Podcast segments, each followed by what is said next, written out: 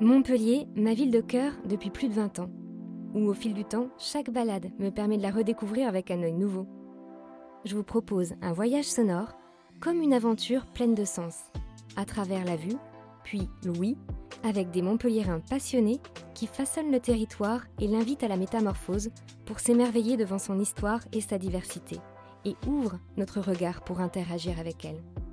Nous commencerons par une balade surprenante qui stimulera notre rétine avec l'artiste Al Sticking et ses créations disséminées aux quatre coins de la ville. Puis une balade immersive sur un site naturel, accessible à tous, avec le traducteur en langue des signes Vincent Badiou. Montpellier et ses ruelles, c'est un musée à ciel ouvert, avec son héritage médiéval et l'effervescence d'art de rue qui s'intègre dans le paysage urbain sous l'impulsion des artistes comme Al Sticking, que l'on retrouve dans le quartier de la Méditerranée.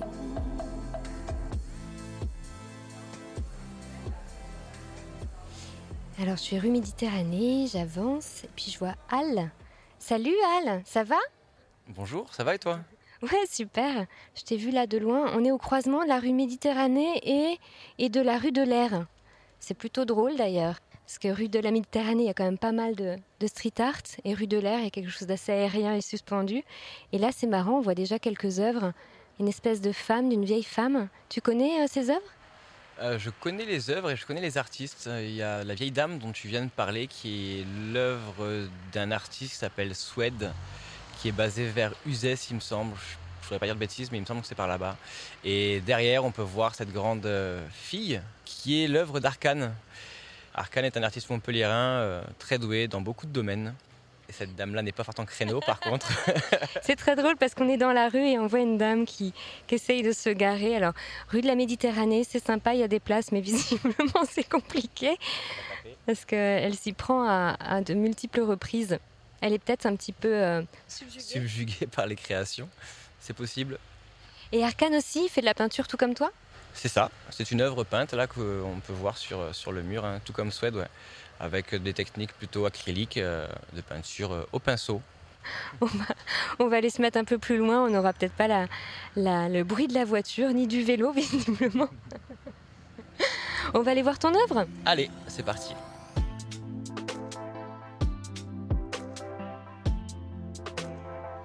On a passé quelques réels où on a vu plein de graphes. T'en connais certains? Oui, la plupart. euh, En fait, c'est un quartier qui est toujours en perpétuelle évolution euh, grâce à une personne incroyable du nom de Françoise qui réside dans le quartier. Et elle veut pas trop qu'on le dise, donc ça restera entre nous. Et donc, elle met en lien des propriétaires euh, avec des artistes et permet ainsi au quartier d'évoluer constamment, de recevoir de nouvelles créations et puis donc de recevoir aussi de nouveaux visiteurs parce que on le sait, hein, ce qu'on appelle les arts urbains, enfin plus populairement le street art, a le vent en poupe, c'est très populaire, ça plaît aux gens et c'est plutôt rassurant. Justement, ça fait que les gens s'arrêtent, débattent, s'ouvrent, vont s'intéresser à un sujet, essayer de creuser. euh, et c'est un petit peu ce qu'on cherche à hein, que ce soit même un débat. hein. J'ai vu sur certaines œuvres des gens se, disputer euh, fortement et, ou accepter d'autres choses. Et ouais, on, on lance un sujet sans plus être là, on le crée et puis ensuite on le laisse un petit peu vivre à sa manière. Et, et on voit pas forcément tout le temps, mais, mais on sait que ça provoque euh, différentes émotions. L'émotion, c'est assez principal sur euh, ce qu'on cherche à, à établir.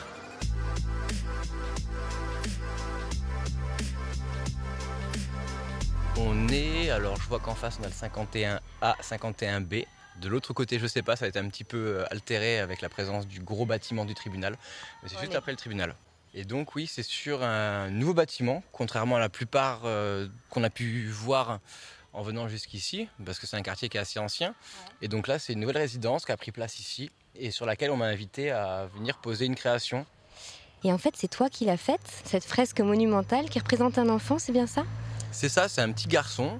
Donc ça se situe euh, le long de la rue de la Méditerranée, euh, dans le quartier du même nom. Et comme je suis assez attaché au patrimoine et à la mémoire, euh, j'ai voulu créer un lien puisque le terrain sur lequel ce bâtiment-là a été construit était en fait l'ancienne cité de l'usine de gaz de Montpellier. Donc il y avait un immense centre de, de travail autour du gaz hein, qui alimentait euh, notamment la ville en lumière et sur d'autres euh, aspects. Qu'est-ce que tu as voulu représenter à l'œuvre? Parce que là, moi je vois, c'est magnifique, c'est un petit garçon qui souffle, c'est ça? Qu'est-ce qu'il fait? Il est ébahi, il est, il est justement euh, ébahi entre, euh, à la vision de ses mains qui diffusent une lumière. Et cette lumière-là, justement, est un hommage aux petits allumeurs de réverbères qui étaient souvent mineurs à l'époque et qui faisaient le tour de la ville de Montpellier pour alimenter justement ces, réverbères qui permettaient de diffuser les premières lumières dans les nuits ténébreuses de Montpellier où il était moins évident de se promener une fois la nuit tombée. Et donc, grâce à l'arrivée du gaz dans la ville, grâce à cette euh, usine-là, euh, permettait de pouvoir se déplacer euh, de manière nocturne. Et, donc c'est un hommage que j'ai voulu rendre avec ce petit garçon-là, qui est un petit garçon d'aujourd'hui mais habillé d'époque, qui correspond au, style que pouvaient avoir ces allumeurs de réverbère avec le gavroche, le petit pull marin qu'on retrouve souvent sur mes créations. Et donc ce petit enfant-là est un lien entre la société actuelle et puis celle de l'époque des allumeurs de réverbère. Donc il est ébahi par la lumière qui apparaît entre ses mains. C'est marrant parce qu'on a l'impression que c'est vivant. On sent la respiration. Ouais, il, est, il a la bouche ouverte, il, est surpris de voir la lumière apparaître. Aujourd'hui, on l'est beaucoup moins parce qu'on a tous la lumière entre nos mains avec les téléphones portables qui diffusent cette lumière-là, qui nous aveugle le visage quand on regarde de l'extérieur. Et lui a une lumière naturelle euh, qui apparaît entre ses mains. C'est pas un téléphone portable, euh, c'est vraiment une vraie lumière. Tu essaies de dénoncer quelque chose là? Bah, c'est des petits messages sous-jacents qui sont tout le temps un petit peu présents. Et il y a un petit élément complémentaire aussi, c'est euh, le nom de l'œuvre, diffraction.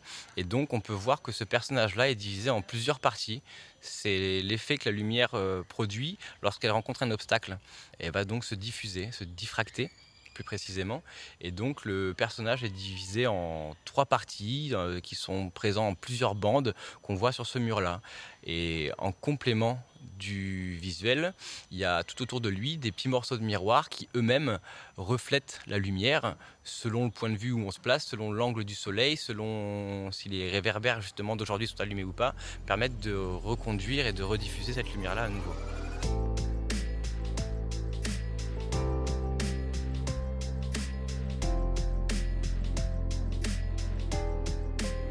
Et alors actuellement, pour décrire un petit peu, mais tu as un t-shirt plein de peinture, tu as plein de peinture partout, et tu me disais que tu étais au conservatoire, donc ça c'est quartier boutonné, et, euh, et à ce moment tu peins quelque chose là-bas. Ouais, c'est ça. Ça fait un mois que je suis dessus. Donc c'est le nouveau conservatoire qui est donc un CRR à rayonnement régional, le conservatoire, et euh, qui est établi juste à l'arrêt de tram boutonné.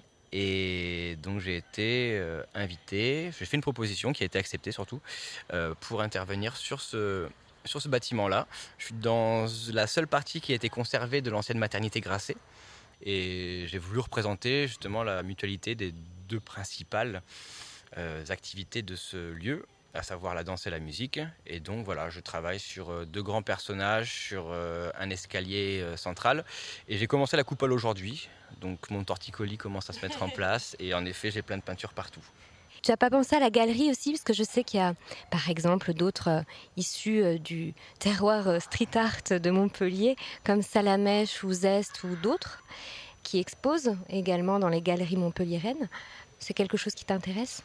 Il y a eu des petites initiatives, des, expos collectives, à Donne par exemple, et je suis dans deux galeries, donc celle de Montpellier s'appelle la serre qui est donc placée au niveau de l'arbre blanc.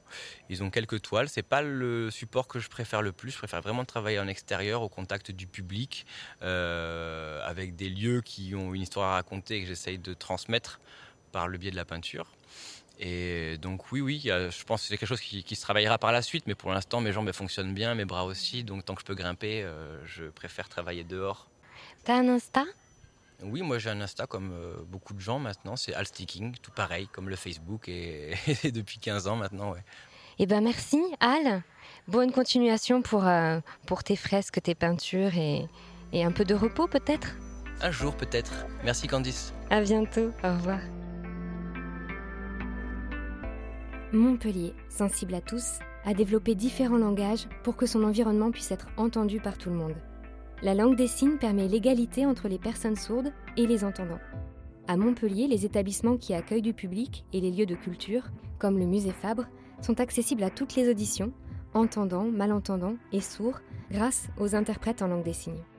Mais il existe aussi d'autres endroits. Retrouvons Vincent, sur le site naturel protégé du Méjean, avec son paysage lagunaire qui rappelle la Camargue et sa belle biodiversité. Alors c'est la Maison de la Nature, si vous connaissez, c'est juste après Latte, tout au bout. Et ça y est, je vois, je vois Vincent de loin. Bonjour Vincent. Bonjour. Alors on se trouve au parking du Méjean. Il y a un panneau devant toi. C'est apparemment c'est la promenade pour découvrir les oiseaux et la, faune euh, du Méjean autour de l'étang. Et il y a aussi ce parcours qui est à découvrir en langue des signes, car il est accessible à tous. Et donc on est devant ce panneau qui explique tout ça. Euh, voilà. Il y a quelques années, donc, euh, la mairie m'a contacté pour pouvoir rendre accessible aux sourds, parce que le problème, sur le parcours, il y a des panneaux, et sur les panneaux, bon, il y a des tests, il y a des sourds qui ont des difficultés de lecture 80% des sourds ont des difficultés de lecture, donc c'est pour euh, faciliter l'accès. On a mis en place un code QR à télécharger. L'application à télécharger et ça permet euh, de pouvoir voir des vidéos en langue des signes. Donc je suis dedans et j'ai traduit les textes qui sont sur le panneau en langue des signes pour que les, personnes sourdes puissent y accéder. Et une parenthèse, euh, là vous êtes en train d'entendre ma voix, mais je tiens à vous informer que je suis sourd. Alors, euh, c'est vrai qu'avec un interprète, c'est plus facile pour moi parce que c'est difficile pour moi de lire cela. Bon, là, ça va. Euh, je suis pas une, une seule personne, donc euh, j'arrive à saisir quelques mots. Il ne faut pas croire que c'est labial, on saisit tous les mots. On saisit deux ou trois mots sur cinq. Après, c'est tout un travail de suppléance mentale. Contrairement à toi qui adapte aux autres, Là, c'est les autres maintenant qui peuvent s'adapter aux malentendants et aux sourds. Et eh ben allons se balader, allons voir un petit peu ce qui est fait. Donc on a l'application, ça s'appelle quoi? Grain de Méjean en LSF. Depuis votre smartphone ou votre tablette, vous scannez le QR code qui a marqué sur le grand panneau et on va euh, faire ce parcours avec Vincent pour découvrir les différentes étapes et ce qui est dit et puis essayer de voir quelques oiseaux, ça peut être chouette. À tout de suite.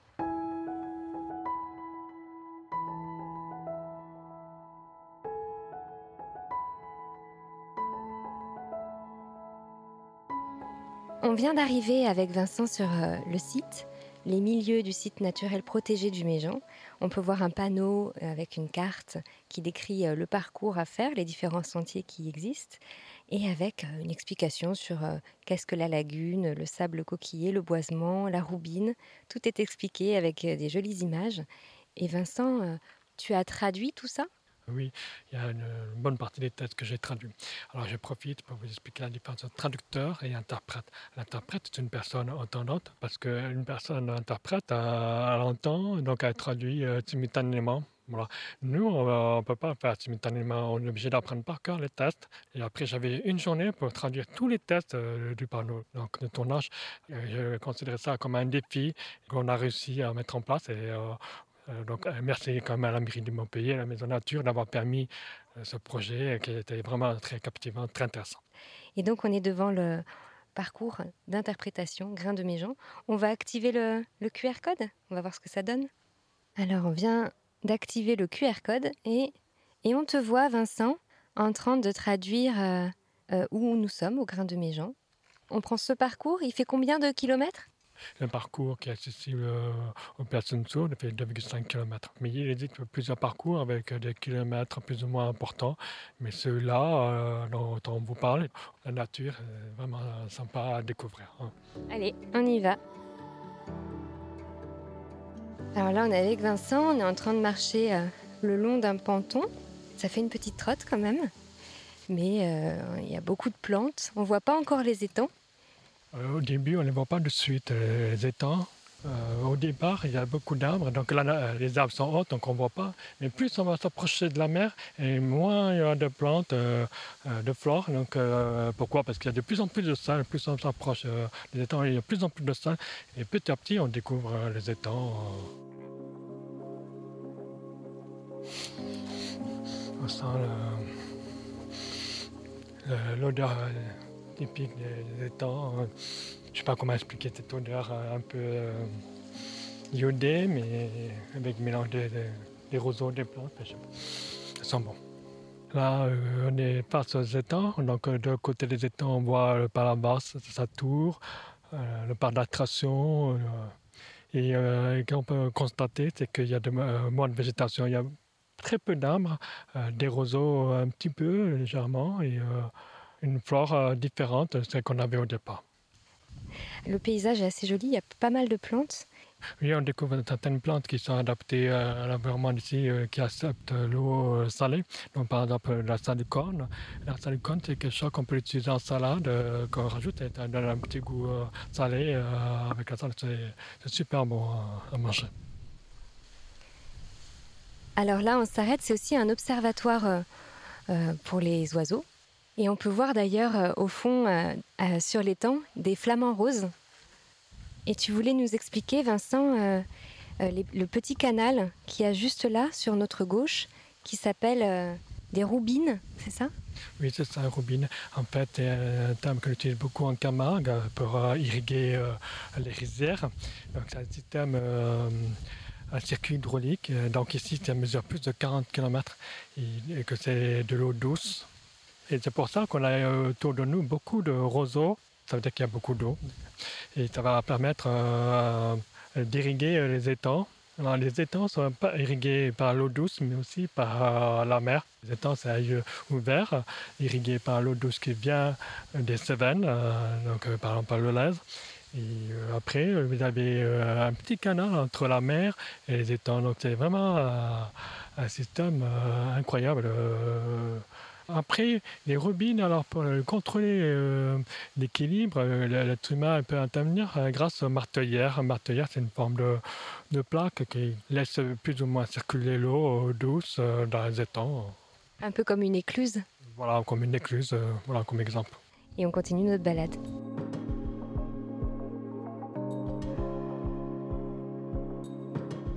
Avec un derrière pour le piston.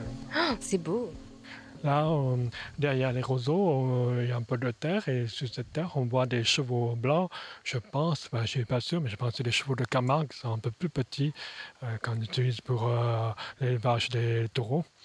Et en arrière-fond, on voit quelques tours de la ville de Montpellier. Et tout au fond, euh, un beau ciel bleu avec la vue sur le pic Salou. C'est magnifique, c'est superbe.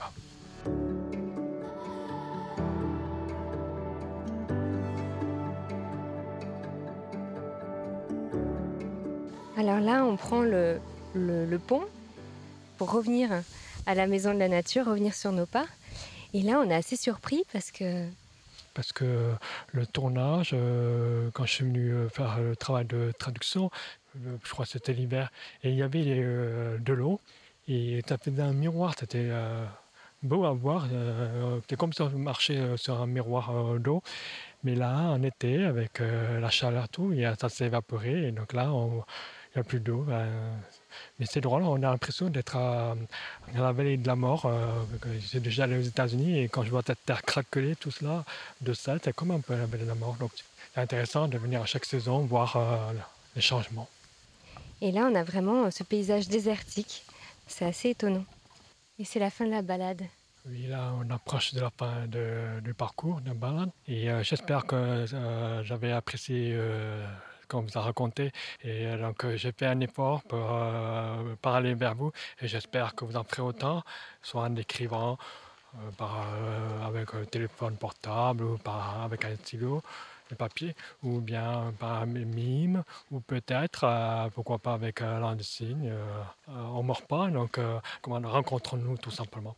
Et donc, si vous avez envie d'apprendre la langue de signes, je vous invite à découvrir, alors je travaille ou je donne des cours de dessin à l'association qui s'appelle l'ARENA, Association régionale de l'intégration des enfants déficients auditifs. Ce sera un plaisir de vous faire découvrir notre belle langue des signes. Merci Vincent. Merci.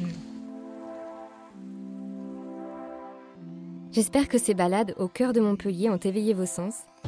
Une perception sans jugement qui nous ouvre tous les possibles. À découvrir aussi les balades gustatives, où l'écusson, centre historique de la ville, devient un terrain de jeu pour de jeunes chefs ravis de travailler leur créativité avec les produits de notre terroir. De la place de la Canourgue à la majestueuse église Sainte-Anne ou le long du parc Rimbaud, vous pourrez découvrir quelques tables étoilées. Je vous invite aussi à faire un tour sur les berges du Lez pour découvrir les variétés culinaires d'un marché gourmand et mettre vos papilles en éveil. Bonne balade